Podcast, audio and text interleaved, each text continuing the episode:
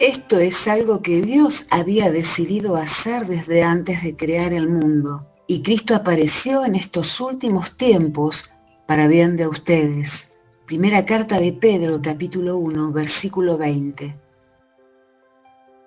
La gente de a pie. Así llamamos a las personas que no tienen incidencia en decisiones importantes, importantes según el sistema de la sociedad actual.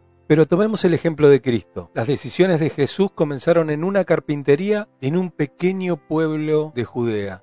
Nadie puede decir que su vida era algo extraordinario, sino que todo lo contrario, era totalmente común como la nuestra. Sin embargo, su llamado era poco común, un llamado a cambiar el mundo, para lo que tuvo que despedirse de su propio mundo. Todo estaba escrito, simplemente le tocó a él interpretar el papel. Cuando pensés que tu vida no tiene propósito, cuando sientas que desde tu lugar en el mundo nada se puede cambiar, recuerda a Cristo. El día que se fue de Nazaret, tomó la decisión más importante de su vida, y no solamente de su vida, sino de la nuestra. Ese día nos declaró su amor, ¿Crees que tu vida es común? Dios tomó nuestras vidas muertas por el pecado y nos dio vida en Cristo. Tal vez no somos tan comunes después de todo.